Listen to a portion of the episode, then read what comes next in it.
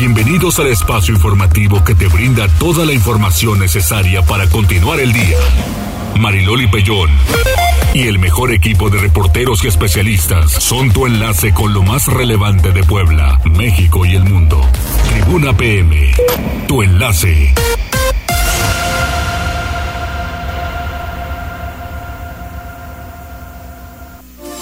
Hola, ¿qué tal? Muy buenas tardes, un placer saludarles. 14 horas con 4 minutos. Eh, ahora sí no empezamos tan puntuales. Pero bueno, pues aquí ya estamos con toda la información. ¿Cómo están en cabina? Buenas tardes. Hola, hola, hola, Jazz. Buenas tardes, Loli. Vámonos de volada que tenemos mucho que informarles. Y tenemos líneas telefónicas 242-1312, el 22 23 90 38 10 en redes sociales Noticias Tribuna, arroba Mariloli Pellón y arroba Noticias Tribuna. Y también en las páginas de Facebook y Twitter puede ver esta transmisión en Tribuna Noticias, Tribuna Vigila, Código Rojo y La Magnífica. Muy bien, muchas gracias y enseguida nos vamos a los detalles de las tendencias. Tribuna PM.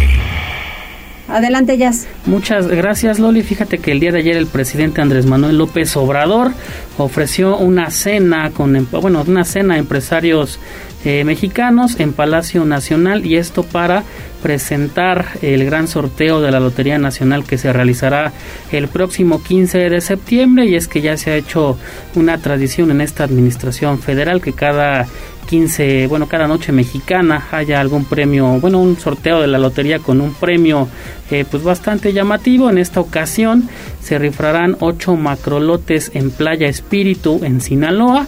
Eh, eh, al menos cuatro de ellos tienen un valor de más de 200 millones de pesos. También hay premios en efectivo, va a haber cinco de 20 millones cada uno, también cinco premios de 10 millones de pesos también cada uno y 18 premios en efectivo de 5 millones. Eh, se dice, bueno, dijo el presidente que con la compra de un cachito que costará 500 pesos se ayudará a la construcción de la presa Santa María, una obra que aseguró permitirá el riego de más de 24 mil hectáreas de cultivo y también generará energía limpia.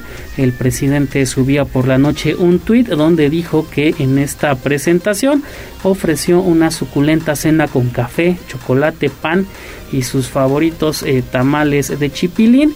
Y fíjate que en esta mañana que Joaquín López Dóriga tiene la fotografía en exclusiva hay una carta compromiso para los empresarios bueno tuvieron que firmar y donde se comprometían a eh, pagar 20 millones de pesos 25 millones o 50 millones esto para hacer su aportación para el para este sorteo Así es, está carísimo, ¿no? Porque es de 20 millones de pesos, 25 millones de pesos, 50 o más. O más, prácticamente. yo creo que eso es un abuso, abuso, porque pues así no, no se vale, no son así las cosas, porque en México sí hay dinero, nada más que simplemente lo que quieren es dárselo y repartirlo a mucha gente por cuestiones también electorales y eso no se va.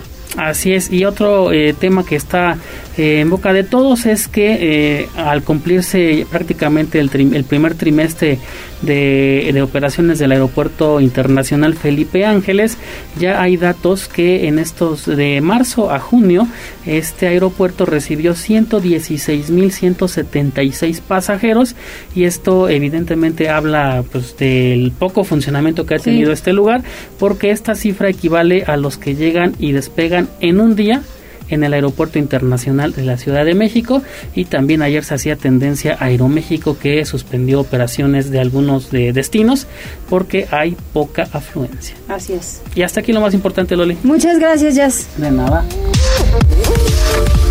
Muchos graduados, felices vacaciones, Pili Bravo. Es bueno, pues ya es el último día de clases en el sistema escolar del Estado. La Secretaría de Educación Pública está informando que a partir de hoy, 28 de julio, concluye el ciclo escolar 2021-2022 y más de 14 mil escuelas de educación obligatoria preescolar, primaria, secundaria y bachillerato pues estarán cerrando sus puertas este día en toda la entidad, lo que representa que un millón 677 mil alumnos pues tendrán este periodo de vacaciones. Pero además el beneficio del descanso también será para 80.942 trabajadores docentes y personal administrativo que también inician un receso de sus actividades. En este periodo, profesores de escuelas públicas y privadas tendrán pues cuatro semanas para poder organizar el regreso a clases que está previsto para el 29 de agosto. Una importante noticia que se ha venido también manejando es que a partir de este día pues los certificados de, fin de cursos de, de primaria, secundaria y bachillerato están siendo ya liberados gradualmente a partir de hoy, repito, y estarán al 100% en la plataforma. Los documentos oficiales de preescolar ya se encuentran disponibles. Así que, pues inicia este periodo de vacaciones y el nuevo ciclo escolar 22-2023 habrá de iniciar el 29 de agosto. Ese es el reporte, Mariloli, y felices vacaciones. Felices vacaciones. Oye, ¿qué tienes con respecto al COVID? ¿Se han bajado los casos? Ah, poquito, poquito. Ves que el doctor Martínez pues siempre es eh, pues muy cuidadoso no cantar eh, pues victoria antes de tiempo. Eh, y fíjate que pues eh, también está anunciando pues la necesidad sobre todo de vigilar a las personas mayores porque, eh, bueno, lamentablemente han sido las defunciones que se han tenido en las dos últimas semanas. En el reporte sanitario de hoy, por ejemplo, hay 640 casos de contagio nuevo de COVID. La población activa está en, en 141 municipios y llega a 7.989 casos. En los hospitales son atendidos 108 pacientes de los cuales siete requieren de apoyo con ventilador. La recomendación del doctor Martínez es esta. Eh, los pacientes muy añosos, pacientes de 93 años, el mayor y 70 años el menor con comorbilidades. Hay que cuidar a este grupo etario, por favor. También se habló de las medidas laborales en la Secretaría de Salud, porque, bueno, pues es importante que el personal pues siga cuidando de que no haya más contagios. Por cierto, en la campaña de vacunación, eh, pues sigue en su segundo día 11 municipios, pues de aquellas zonas que son cercanas a Puebla, como Atlisco, Coronango, Izúcar de Matamoros, San Martín Texmelucan, en donde eh, ayer se aplicaron, por ejemplo, fíjate, 18 mil eh, 490 vacunas. Hoy van por segundo día y mañana concluye esta campaña. También que el doctor Martínez ese día pues habló de acuerdos que están teniendo al interior de la Secretaría de Salud pues para establecer una mejor coordinación laboral entre el personal de la comunidad médica y de enfermeras pues para que el trabajo se desahogue adecuadamente. Y es que fíjate que surgió un escándalo de un médico que se suicidó hace año y medio. Entonces, bueno, a raíz de ese lamentable acontecimiento, pues se ha procurado mejorar las relaciones laborales, pues para que no vuelva a ocurrir un suceso de esa naturaleza. Es el reporte sanitario de hoy. Muchísimas gracias, Pili. Vamos ahora con Liliana, porque Puebla es el estado con la tasa más alta de defunciones por diabetes y segundo lugar en muertes por enfermedades del corazón. Les hemos dicho en muchas ocasiones que las comorbilidades han estado bastante, bastante complicadas. Liliana, con el gusto de saludarte. Mucho gusto igualmente, Maridol, y buenas tardes. Igual al auditorio, pues Puebla es el estado con la tasa más alta de defunciones por diabetes. Fíjate que el Instituto Nacional de Estadística y Geografía, el INEGI, dio a conocer los resultados preliminares de las estadísticas y de funciones registradas correspondientes al año 2021 y Puebla ostenta la tasa más alta de mortandad por diabetes a nivel nacional con 15.8 por cada 10.000 habitantes y la media se establece en 11.2. Y esto, bueno, pues también cabe resaltar que de acuerdo a dicho documento es la segunda más elevada por enfermedades del corazón.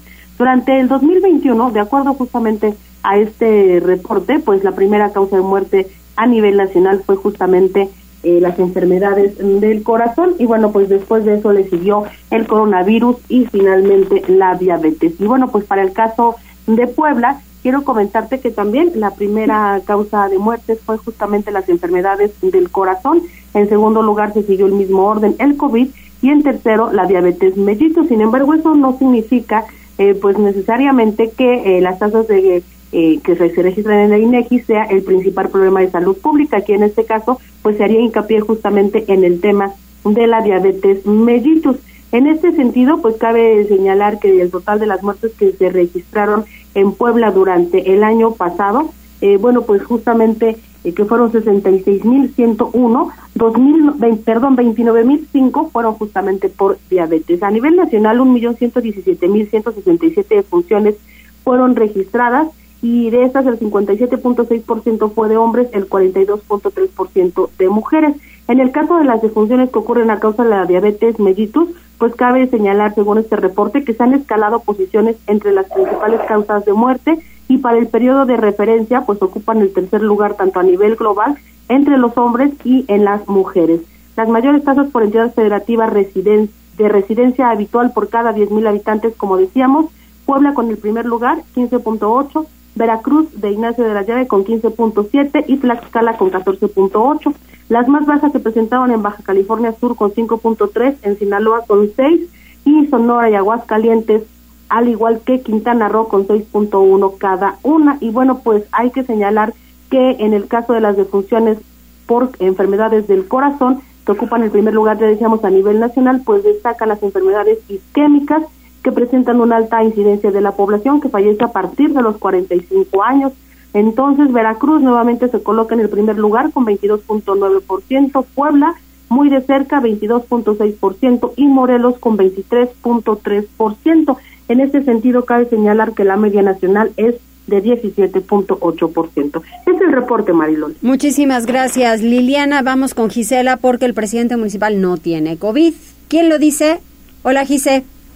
Mariloli, te saludo con mucho gusto, igual que a nuestros amigos del auditorio, y precisamente por motivos de agenda y personales, el alcalde Eduardo Rivera Pérez no ha acudido a los eventos matutinos del Ayuntamiento de Puebla desde el jueves 21 de julio. Eso lo informó Adán Domínguez Sánchez, gerente de gobierno y gestión del municipio. En entrevista, el funcionario negó que el edil se encuentre contagiado de COVID-19, una vez que aseveró continúa trabajando, realizando actividades y otras acciones que benefician directamente a las y los poblanos. Además manifestó que está pendiente del gobierno de la ciudad, por lo que reiteró, solo cuenta con una agenda complicada que no permite su asistencia a dichos encuentros matutinos. Así lo decía. El presidente tiene actividades de agenda personales propias, eh, por eso no se ha, eh, no nos ha acompañado en estos eventos. Sigue trabajando, sigue realizando actividades, sigue teniendo la actividad. No se preocupen, les agradezco mucho la preocupación. De verdad, él está atento, al tanto y pendiente del ayuntamiento y de la ciudad. El reporte, Mariloli. Muchísimas gracias, Gisela. Eh, nos conectamos un poquito más adelante. ¿Hay gente conectada ya? Eh, todavía no nos escriben, pero ya estamos, hay varios que nos están viendo, como Chuchín López, el señor Miguel Ángel Popoca, Oscar Cruz y también Ramiro Mendoza en Facebook. Estoy pendiente, ¿eh? les estoy echando un ojito, así todavía que... No, todavía no ha pasado, todavía no pasamos lista. Todavía, no pasamos lista, todavía no la armamos, pero aquí ya están puestísimos escuchando y nosotros regresamos un poquito más adelante, 14 horas con 18 minutos, volvemos. Enlázate con nosotros. Arroba Noticias Tribuna en Twitter y Tribuna Noticias en Facebook. Ya volvemos con Tribuna PM. Noticias, tendencias y más. Estamos de regreso. Tribuna PM, tu enlace. Continuamos en Tribuna PM, 14 horas con 22 minutos. En la línea telefónica, Nora Merino Escamilla. ¿Cómo estás, diputada? ¿Cómo te va? Mi querida Mariloli, qué gusto saludarte. Muy bien, contenta eh, con estos calores y con esto, eh, este clima que trae loco, no nada más a Puebla, sino al mundo entero, pero muy bien en este cierre de mes. Oye, pero ¿qué tal que nos amenaza luego con que hay mucha probabilidad de lluvia? Está esperando la lluvia y nada. Sí, exactamente. Entonces dicen que va a llover y tú sales con los, pensando que va a llover y no, la realidad es que tienes unos calorones horribles pero si hemos visto las noticias, no es un tema nada más de Puebla, es un tema ni de México. Europa está volviéndose loco con el tema de esta ola de calor que ha dejado personas eh, muertas y demás. Entonces, creo que esto es una llamada de atención, sobre todo en materia de medio ambiente. Eh, ya vimos lo que pasa en Nuevo León, tenemos que cuidar el agua, tenemos que cuidar todo lo que está alrededor del medio ambiente, porque no hay vuelta atrás, no hay cómo cómo manifestarnos contra el calor, ¿verdad? No hay nada que podamos hacer y que además nada de lo que pasa no seamos los responsables nosotros. Exactamente, oye, una agüita de rosas para la cara y más que suficiente para refrescarnos. Exactamente, entre eso y los el abanico que nunca falla y el ventilador, ahora que estos, que hay como ventiladorcitos chiquitos que andamos trayendo, bueno, ya, con eso, con eso vamos a armarla. Pero eh, en el Congreso del Estado no ha hecho tanto calor, gracias a Dios, entonces pues es la última semana de trabajos. Te cuento, mi querida Mariloli, al auditorio, que esta fue el, el cierre antes del periodo vacacional que empiezan eh, todo el poder legislativo, desde diputadas, diputados hasta administrativos, todos, todos, todos y cada uno de los que conformamos el poder legislativo. Y el cierre se dio el día de ayer eh, de manera formal, por así decirlo, en el marco de la comisión permanente. Sí. En la que se desarrollaron temas interesantes, hubo propuestas interesantes. Eh, de las cuales eh, estarán en discusión, estarán en planteamiento en las comisiones, pero tendrá que ser hasta después del 15 de agosto cuando esto empiece a llevarse a cabo y será hasta el 15 de septiembre cuando aquellas propuestas de reforma se hayan votado en comisiones y puedan votarse en el Pleno, porque recordemos que aunque regresamos el 15, de manera oficial se puede votar una iniciativa cuando se está en periodo eh, ordinario, no en receso. Entonces, eh, pues interesante, mucho trabajo, mucho que hacer y sobre todo mucho análisis y mucha reflexión de lo que ya hicimos y se ha logrado y todos los retos que tenemos, porque además cuando regresamos al Congreso es que es que el 14, el 15 de septiembre cumplimos un año y empiezan los tiempos de los informes de los diputados y de las diputadas. Eso, eso sí es cierto, tienes toda la razón. Oye, dame dos de estas propuestas que van a estar siendo analizadas en comisiones y de las cuales resaltas por su importancia. Mira, yo resalto por su importancia eh, una de ellas que es hacer una reforma al código para que al código civil para que las mujeres que bueno las parejas al momento de divorciarse al momento de que haya una separación que la mujer eh, no quede no quede por así decirlo en el en, eh, en estado de indefensión y entonces tenga derecho hasta el 50% de los bienes que fueron construidos en el tiempo que se hizo la relación, en el tiempo que duró el matrimonio, porque muchas veces, aunque están por bienes mancomunados, las parejas ponen a nombre solamente de una persona las empresas, los bienes que se vayan adquiriendo por parte del cónyuge. En este caso, todo aquello que se pueda construir durante el matrimonio, todo eso tendrá que ser eh, de los dos, tendrá que ser y tendrá que dividirse y hasta en 50% podremos podremos tener derecho que las mujeres que se divorcien en los casos muy muy particulares. Aun cuando no están en bienes mancomunados? Aun cuando no están en bienes mancomunados. Ah, mira, pues es que eso le beneficia entonces.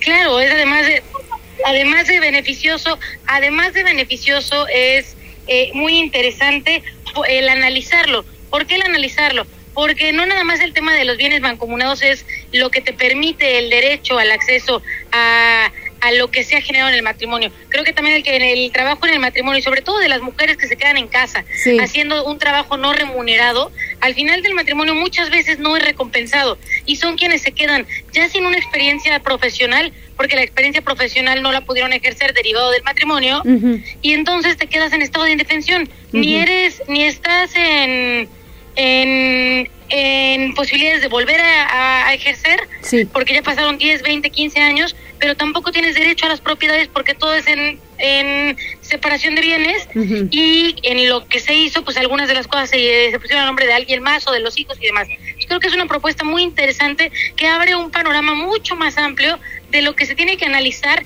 en el tema de trabajos no remunerados, que son los que ejerce en su gran mayoría, por no decir de manera total, porque es casi, pero en su gran mayoría las mujeres eh, cuando estamos en una relación. Sí, tienes toda la razón. ¿Y alguna más? Pues mira, hay otra más que me parece también muy interesante y que además se tendrá que, este ya se está llevando, se está llevando a la mesa, por así decirlo, ya se está platicando que es esta reforma a la ley de movilidad que presenta el Ejecutivo, pero que algunos diputados hemos presentado algunas reformas para que pueda seguirse eh, complementando. Una de ellas es la que estamos trabajando nosotros, la, propusimos, la propuse yo, para que aquellas personas que usan motocicleta estén obligados a que si suben, o sea, que la motocicleta únicamente pueda ser ocupada para el número de personas que fue hecha eh, de fábrica. ¿Qué quiere decir? Solamente fue para dos, solamente para dos. Y aunque sean dos personas, que nada más pueda ser utilizada en el caso de quienes la comparten. Va el chofer y va un copil, va atrás un pasajero. A veces van niños que ni siquiera alcanzan los, el, el portapiés. Sí. Entonces lo que estamos proponiendo es que sea como en Jalisco, que sea por ley, que únicamente puedan utilizarla aquellos que tienen eh, la posibilidad de, de tener eh, agarre propio y además que sin modificaciones alcancen el portapiés creo que eso, porque todos hemos visto niños de repente de dos, tres, cuatro años que van arriba de la moto, que no, este, que no saben ni, ni, ni cómo acomodarse, que no tienen ni siquiera la, la fortaleza, la posibilidad de, pues, hasta pueden quedarse dormidos y es muy, muy peligroso. Tienes toda la razón, así es, es uno de los puntos esenciales. Oye, pues seguiremos hablando de todas estas propuestas, Nora, porque son muy importantes, pero sobre todo que se lleven a cabo y de lo que pues vayan avanzando en comisiones para el 15 de septiembre dar a conocer lo que se apruebe allá en el Congreso. Exactamente, y además también para que el 15 de septiembre todas y todos nos sentemos a dar cuentas a la ciudadanía y les contemos qué es lo que hemos hecho, qué es lo que hemos propuesto, qué es lo que hemos gestionado, porque viene el momento del informe de labores de este primer año de esta sexagésima primera legislatura. Así es, muy bien, pues estamos pendientes. Gracias Nora, te mando un abrazo. Un abrazote, mi querida Mariloli, te, más, te mando muchos, muchos abrazos y saludos a todo el auditorio. Con que como mucho siempre es un gusto cada semana poder platicar con ustedes. Muchas gracias Nora. Nos vemos. Hasta luego. Tribuna PM. Y en la línea telefónica el doctor José Antonio Martínez García, secretario de Salud en el Estado. Hola doctor, ¿cómo estás? Estimada Mariloli, a tu amable auditorio, un saludo y gracias por el espacio, Mariloli, a sus órdenes. De nada, doctor. Oye, 640 casos en, de COVID positivos en las últimas 24 horas. Así es, Mariloli. Fíjate, Mariloli, que ya hay una desaceleración de la curva epidemiológica. Sí. Eh, necesitamos esperar eh, la cómo se comporta el día de mañana y el día sábado y ya con eh, para poder compararlo con la semana inmediata anterior, Mariloli, y ver si ya llegamos al ACME. Bueno, la probabilidad es muy alta, Mariloli, porque ya los días subsecuentes, eh, con el comparativo obvio de la semana inmediata anterior, ya vemos una desaceleración y una disminución en el número de casos. Pero esto no quiere decir que, si llegas al ACME, este, pues ya va a bajar de manera inmediata el número de contagios y ya se acabó la quinta ola. No, vamos, aunque ya llegamos al punto máximo de número de, de contagios, vamos a, a mantenernos en, en, en un índice alto de contagios durante esta semana y la que sigue, y posteriormente va a empezar un descenso. eh, hay que ver la velocidad del descenso, pero se prevé que va a ser un descenso lento.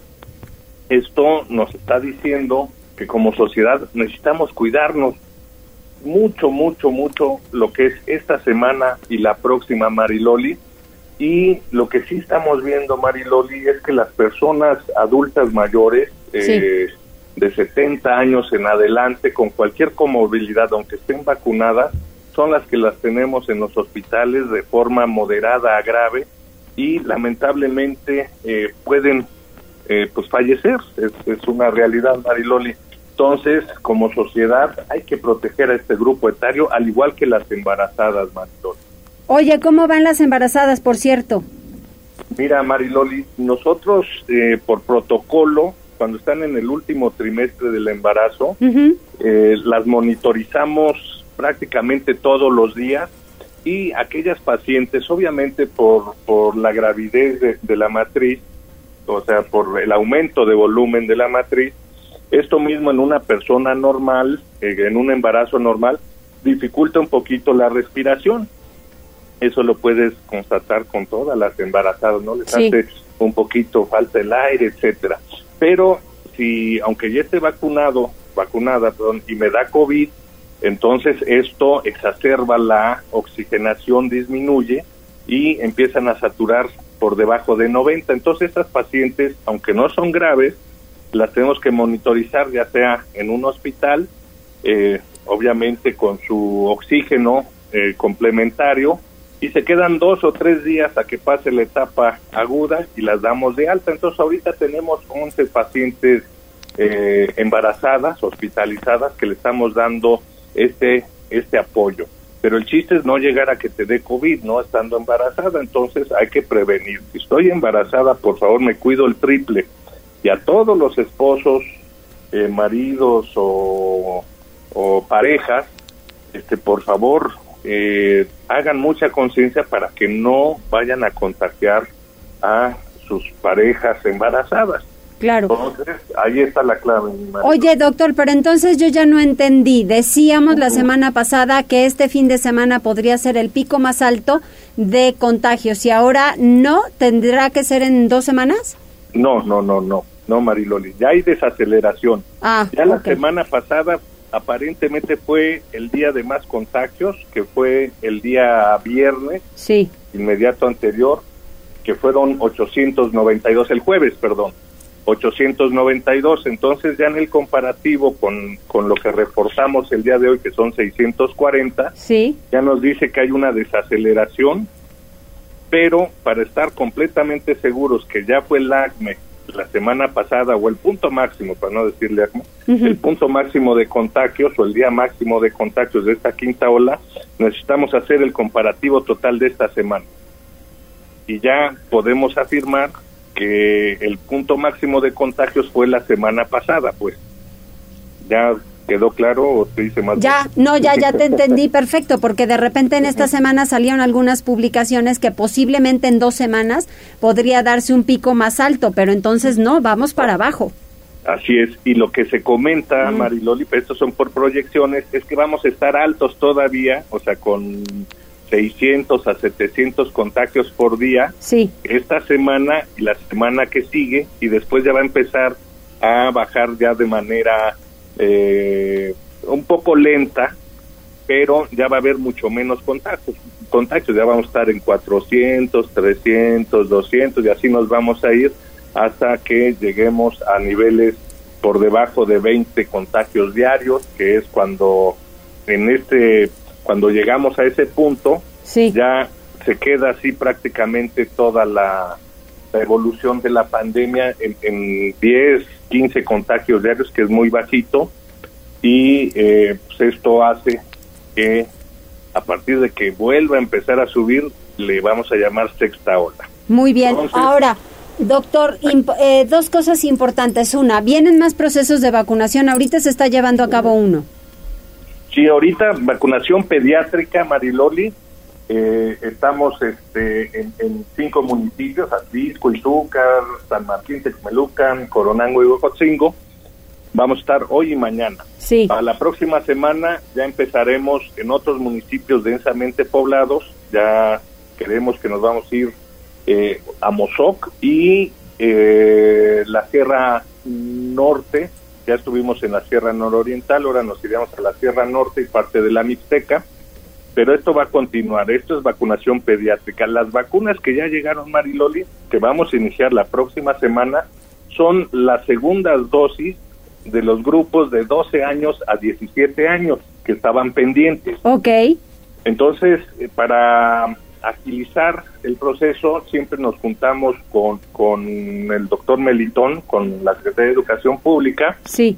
y a partir de ahí hacemos ya toda la, la, la logística con todos los procesos necesarios para que reciban su segunda dosis. Era la que teníamos pendiente, la que muchas poblanas y poblanos estábamos esperando, pues ya llegaron, ya mandamos los termokings del gobierno del estado, mañana y el lunes nos juntamos para ver si ya empezamos el martes o el miércoles segundas dosis de 12 a 17 años. Entonces estaremos hablando que va a haber dos procesos de vacunación, uno en la Sierra Norte pediátrica y la Así otra de 12 a 15. A 17 años. A De 17 12 a años y 17. será en dónde? Eh, mira, llegan 250 mil vacunas. Con este número podemos, como es, es mucho menor eh, la población blanco de 12 a, a- Bueno, es de 12 a 14, pero a muchos de 12 a 17 también se la aplicaron cuando no pudieron aplicárselo en su momento, pero es mucho menor la población blanco, entonces sí vamos a abarcar bastantes municipios, Marilón. Muy bien, pues estamos entonces pendientes, doctor, y esto será para la próxima semana. Eh, vacunación pediátrica y de 12 a 17 años y según el número, eh, ya estaremos viendo la, la distribución y la logística. Así es, Mariloli, entonces eh, no descansamos nosotros, Mariloli, como sector y seguimos en lo que más nos importa, que es darle la vacuna a todo el grupo poblacional, Mariloli pero ya la próxima semana muy probablemente empecemos Puebla, eh, área, eh, zona eh, de Cholulas, etcétera, conurbadas, sí. más otros municipios donde también podemos hacer presente. Muy bien, doctor, te mando un abrazo, muchas gracias. No, a ustedes, Mariloli, y por favor a, a todos, conciencia social, hay que seguirnos cuidando, esto todavía muchos contagios por día, necesitamos cuidarnos como sociedad. Yo me cuido y cuido a los demás, Mariloli. Desde luego, así es. Gracias, doctor. Para servirles, Mariloli, pendientes el próximo miércoles o jueves. Exactamente. Muchas gracias. Gracias a ustedes. 14 horas con 39 minutos. Pili Bravo, el gobierno del estado no espera recomendaciones de derechos humanos para cuidar el patrimonio de museos. Así se levantan siete denuncias por saqueo. Pues mira, la Comisión Estatal de Derechos Humanos no ha emitido ninguna recomendación al gobierno del estado sobre el saqueo de patrimonio en los museos de Puebla. Recibió sí una notificación de que se levantó una denuncia, pero quien ha hecho realmente la denuncia penal de robo ha sido el propio gobierno del estado y tiene presentadas hasta siete denuncias, señaló el gobernador Miguel Barbosa esta mañana las denuncias, no porque nos lo recomiende una autoridad, las tenemos ya presentadas. Hay siete denuncias presentadas. Faltaba una, la que se refiere al acervo del barroco. Ah, entonces ya se presentó la que faltaba y se, y, se están ya integrando. Eh, entonces, eso es lo que voy a decir yo de exsecretarios de cultura que no supieron manejar las cosas, no manejar, no, no tuvieron el nivel de ser los secretarios de cultura y de manejar los museos de Puebla, y bueno, por su parte, el consejero jurídico Carlos Palafox confirmó que el gobierno recibió una notificación de una queja interpuesta ante la Comisión Estatal de Derechos Humanos, pero no es una recomendación. Ahí señaló que ha sido el gobierno del Estado quien ha dado seguimiento al saqueo que se generó en las anteriores administraciones del acervo cultural, como ha sido tanto a la Biblioteca Palafoxiana, a otros museos, incluyendo al Barroco. Por eso, bueno, pues se seguirá todo este proceso de investigación. Las siete denuncias están en carpeta ya de investigación en la Fiscalía con el fin de determinar las responsabilidades de que haya lugar y tal vez la recuperación de parte de ese patrimonio sustraído. Ese reporte, Marilón. Muchísimas gracias, Pili. Pues estaremos también pendientes y dándole seguimiento a estos casos. ¿Cómo estará la vialidad? Una PM. Reporte vial. Contigo y con rumbo. Desde la Secretaría de Seguridad Ciudadana compartimos el reporte vial en este jueves 28 de julio con corte a las 2 y media de la tarde. Encontrarán tránsito fluido en Boulevard Municipio Libre, desde la avenida José María La Fragua hasta la 16 de septiembre y sobre la avenida de la Reforma entre la calzada Zabaleta y Boulevard Norte. Además hay buen avance sobre Boulevard 18 de noviembre, entre Boulevard Xonacatepec y la autopista México-Puebla. Por otra parte, tomen sus precauciones ya que se registra carga vehicular sobre la 25 Sur entre la 17 Poniente y la 31 Poniente y sobre la 2 Oriente desde la 16 Norte hasta Boulevard 5 de Mayo.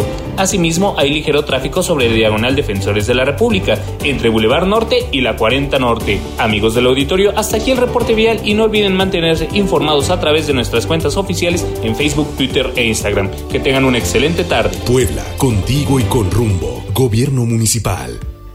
Muchísimas gracias, Uciel. Vamos a hacer una pausa a 14 horas con 42 minutos. Hay gente que ya mandó su mensaje. Así es, Eduardo Sánchez. Saludos, Mariloli. A todos, muy buena tarde. Connie Ángel también se está reportando. José Rubén Labastida. José Juárez Mota y Chuchín López también están viendo la transmisión y a través de WhatsApp nos preguntan por Nicolás Larcamón, ¿y te parece si le preguntamos a Neto al ratito? Exactamente, pero va a seguir, va a seguir y el Puebla ya, ya dio un comunicado y no, no pasa nada. pero ya ven que de repente unos cuantos quieren hacer revoluciones a donde pues no va y yo no sé, cuando lanzan un comunicado, un tuit, un comentario, pues con las reservas deben hacerlo, ¿no? Y haber eh, investigado bien y preguntarlo bien, porque pues calientan al auditorio y calientan el gallinero y eso no se vale. Vamos a hacer una pausa, regresamos enseguida. Enlázate con nosotros. Arroba Noticias Tribuna en Twitter y Tribuna Noticias en Facebook. Ya volvemos con Tribuna PM. Noticias, tendencias y más. Estamos de regreso. Tribuna PM, tu enlace. Continuamos en Tribuna PM, 14 horas con 46 minutos. Qué difícil situación para muchos cuentavientes. Y en la línea telefónica, Silvino Vergara. Adelante, doctor, ¿cómo estamos?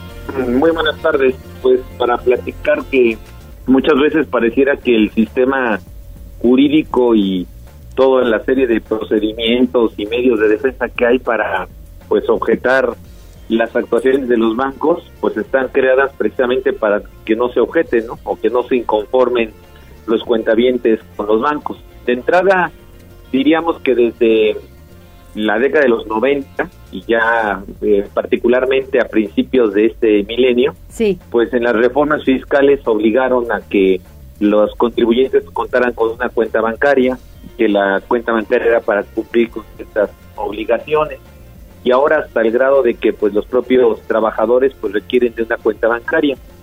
Y bueno, pues el problema es que eso genera finalmente ciertos costos, comisiones, y hay ocasiones que pues esas comisiones son invisibles porque honestamente muchos no estamos checando pues el estado de cuenta así como que a cuenta gotas para estar viendo qué comisiones nos están cobrando y bueno, pues hay ocasiones que esas comisiones primero nos damos cuenta y quien se da cuenta, pues para hacer la aclaración, para acudir a la conducir o cuando son temas ya más delicados, pues acudir a un juicio, pues son cosas que de alguna manera son demasiado eh, laboriosas, complicadas, procesos muy largos.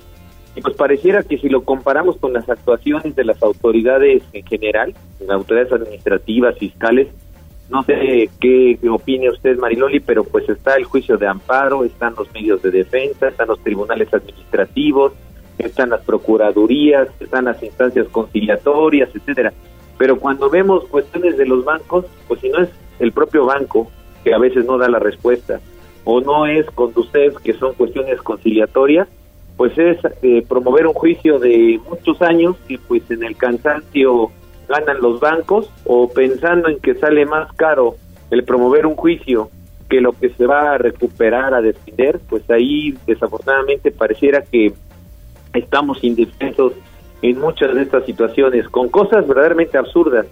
El salario lo tengo depositado en la cuenta, pero como no tengo tarjeta, pues no puedo disponer de este. este el código postal está mal, entonces le inhabilitan la tarjeta, por lo tanto, pues corrija usted su código postal en el teléfono le marcamos, pero como cambió usted de celular y no me avisó, pues entonces le congelo la cuenta en lo que viene usted y aclara, y tantas y tantas cosas que al final todo eso pues se vuelve una repercusión honestamente pues de millones de pesos y que al final pues todos de, pues estamos con ese con esa angustia pero con poca defensa en el sistema y las instituciones públicas porque desafortunadamente están más digamos interesadas a defendernos de, actuaciones de autoridades administrativas en general, el SAT, el Seguro Social, etcétera, que los bancos, ¿no? Y pues los bancos muchas veces, desafortunadamente, pues van ahí a la a la deriva, ¿no? Y cuando vamos al banco, pues los gerentes de hace 30 años, de hace 20, pues ya no son los mismos gerentes que los actuales, ¿no? Ellos,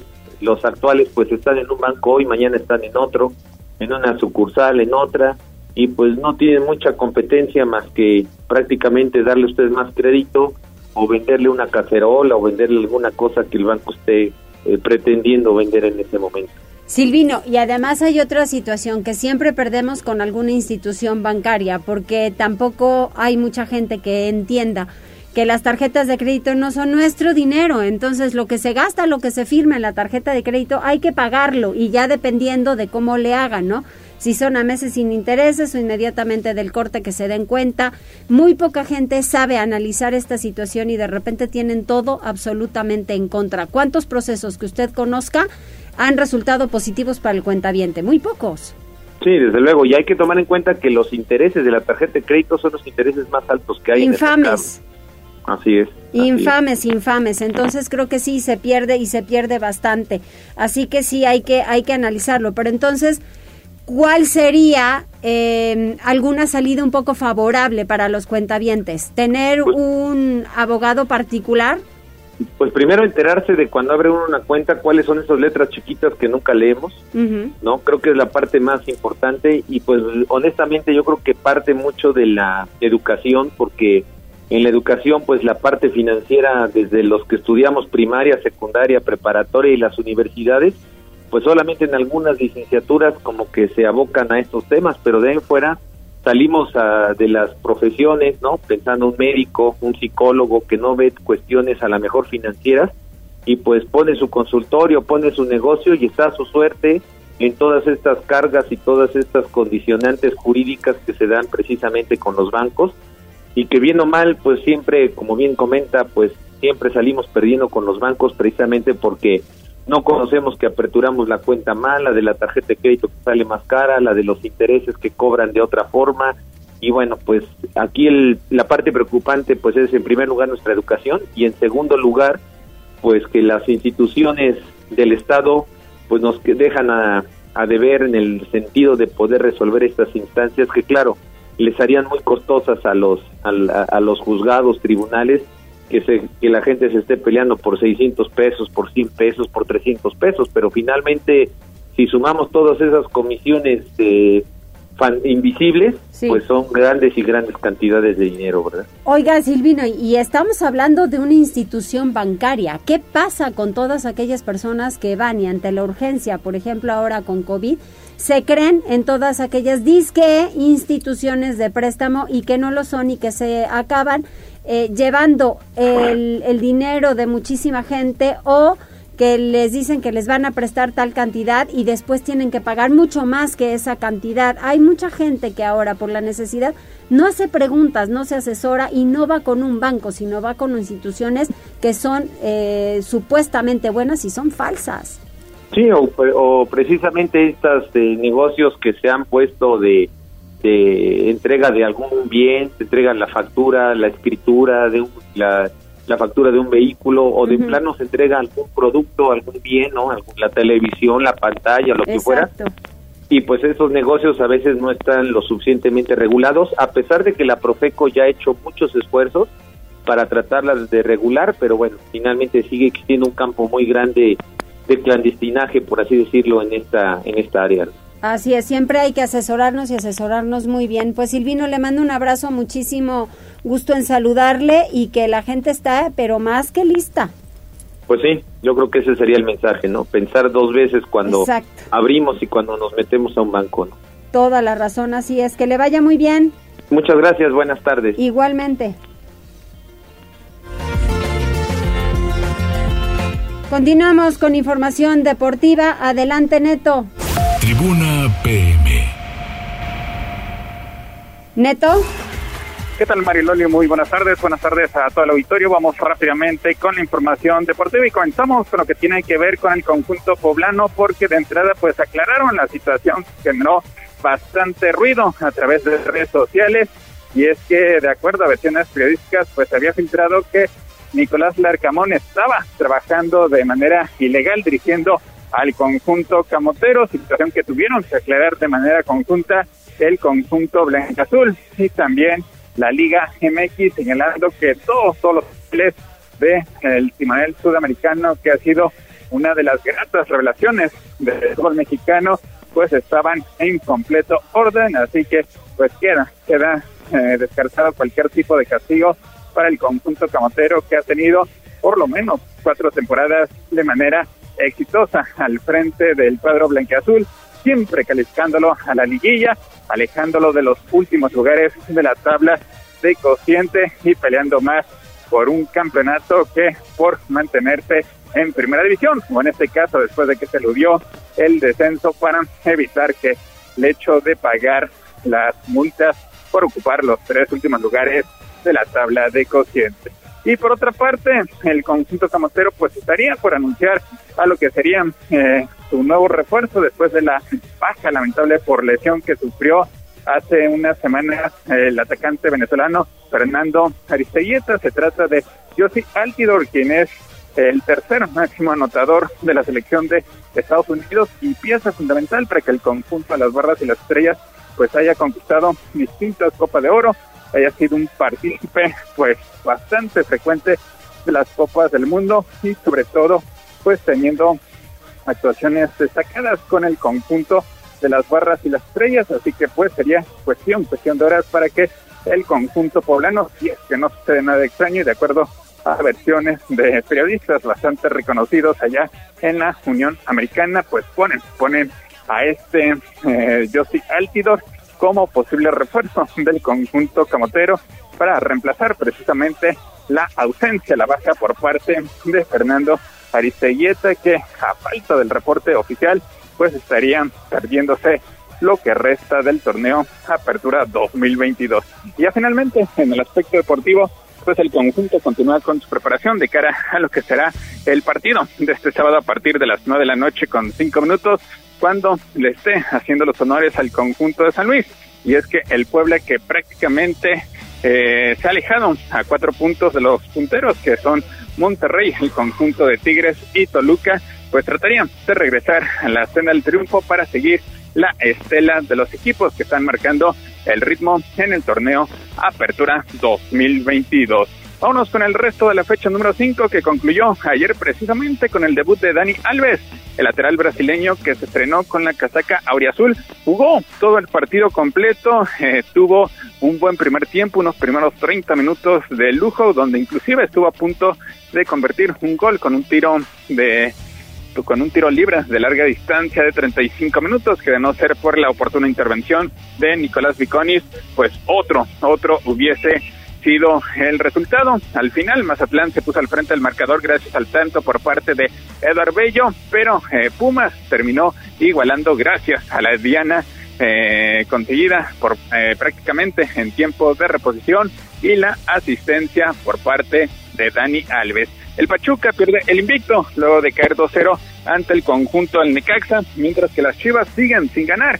Ayer empataron 2-2 ante Querétaro en un partido que marcó también el debut por parte de Santiago Ormeño, quien lamentablemente pues no tuvo, no tuvo el mismo resultado que Dani Alves.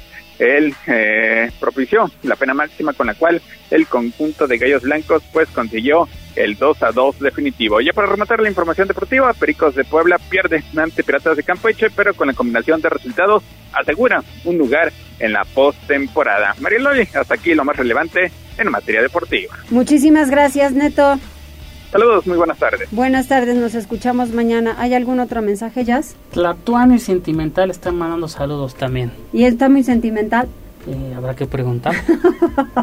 ¿Por qué? ya nos vamos. ¿Alguien más? Ya es viernes casi. No, ya son todos, Loli. nos vamos. Muchas gracias. Que les vaya muy bien.